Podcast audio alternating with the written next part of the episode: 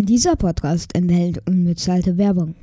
Willkommen zu der dritten Folge von dem Techcast, dein Podcast zum Thema Technik, Gaming und Streaming.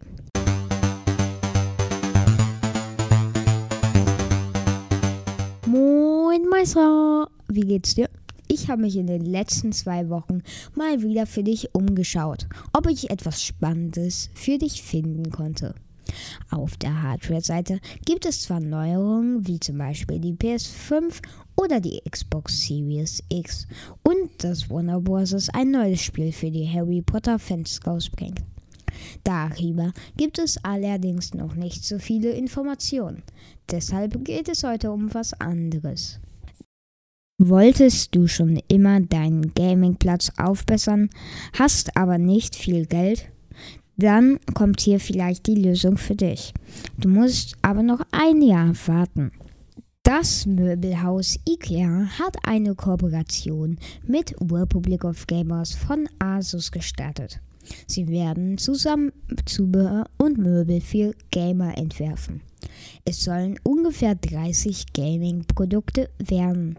Als erstes wird es die Ware aber nur in China geben. Ab dem Oktober 2021 vermutlich dann auch in allen anderen Ländern erhältlich sein.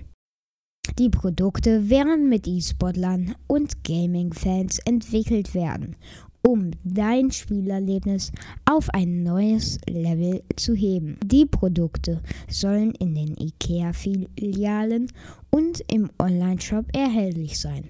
Der General Manager der Asus Gaming Gear and Accessory Business Unit, Chris Hyung, hat folgende Stellungnahme herausgegeben. Republic of Gamers ist begeistert, mit IKEA zusammenzuarbeiten, um den ultimativen Gaming-Lifestyle für Gamer zu schaffen. Gamer haben schon immer von einem perfekten Spielraum geträumt, der sowohl komfortabel und funktional ist, sowie ein vollständiges Eintauchen in die Spiele ermöglicht mit jahrelanger Erfahrung in der Bereitstellung innovativer Gaming-Lösungen für Gamer verfügt Republic of Gamers über ein ausgeprägtes Verständnis für die Gaming-Community.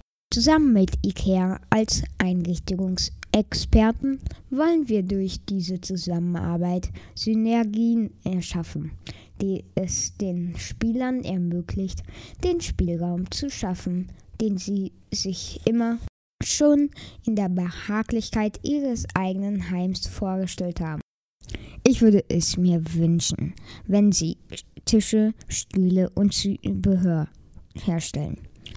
Bei den Tischen fände ich es hilfreich, wenn sie unterschiedliche Größen machen, weil jeder Raum ist ja nicht gleich und noch vernünftige Kabelfügung, dass man nicht die ganzen Kabel sieht. Außerdem wären noch gut, wenn man eingebaute USB-Ports und Steckdosen hat. Natürlich Rainbow auch noch da.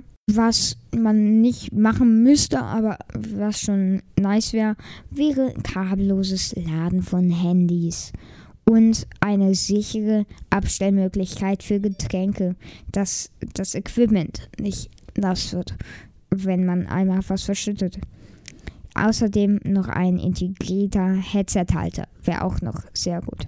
An Zubehör fände ich es super, wenn sie eine Halterung für Mikrofone und Webcams machen.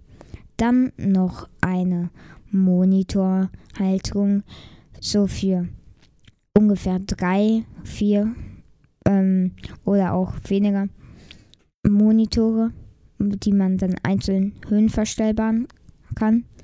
Und bei der Halterung für Mikrofone und Webcams, so wie zum Beispiel eine Handcam, das um der ähm, Webcam hängt, die äh, eure Hände und Tastatur und Maus zeigt. Das habe ich für meine Videos und bin damit zufrieden. Aber das wäre auch cool.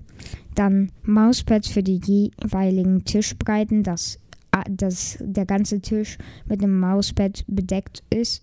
Das natürlich auch gerne mit Rainbow. generell alles gerne mit Rainbow. Ähm, dann LED-Strips noch. Dann Halterung für Controller und Zusatzequipment. Also so Platz für zwei, drei Mäuse wäre auch noch gut, weil ich habe auch noch, also ich habe eine, eine Maus von Razer, die benutze ich für fast alles und dann noch eine von Rocket und die benutze ich für Minecraft. Und deswegen wäre das auch noch gut. Dann noch Wanddeko wie Nano Leaves, mh, bloß halt in günstiger. Und dann noch Akustik-Schaumstoff mit vielleicht RGB. ähm, und für den Gaming-Stuhl würde ich es mir wünschen, wenn man eine einstellbare Sitzposition hat, ein flexibles Nackenkissen, für dass man halt immer seinen Nacken halt nicht so vorhängen hat. Dann noch einstellbare Armlehnen, das ist gemütlich halt. Dann natürlich Rainbow. Dann so eine Liegeposition, dass man schön sich hinlegen kann. Und natürlich muss ja gemütlich sein, also nicht zu hart und nicht zu ähm, weich.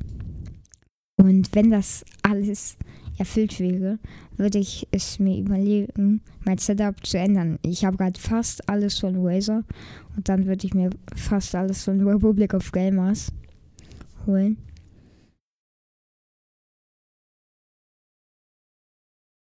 So, jetzt kommen wir auf jeden Fall auch schon zum nächsten Thema.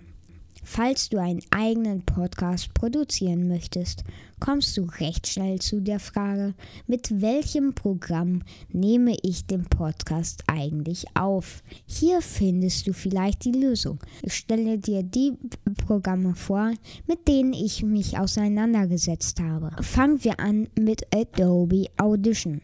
Audition ist ein sehr gutes Programm für Tonaufnahmen und Tonschnitt. Du hast viele Effekte, genauso wie eine gute Aufnahme.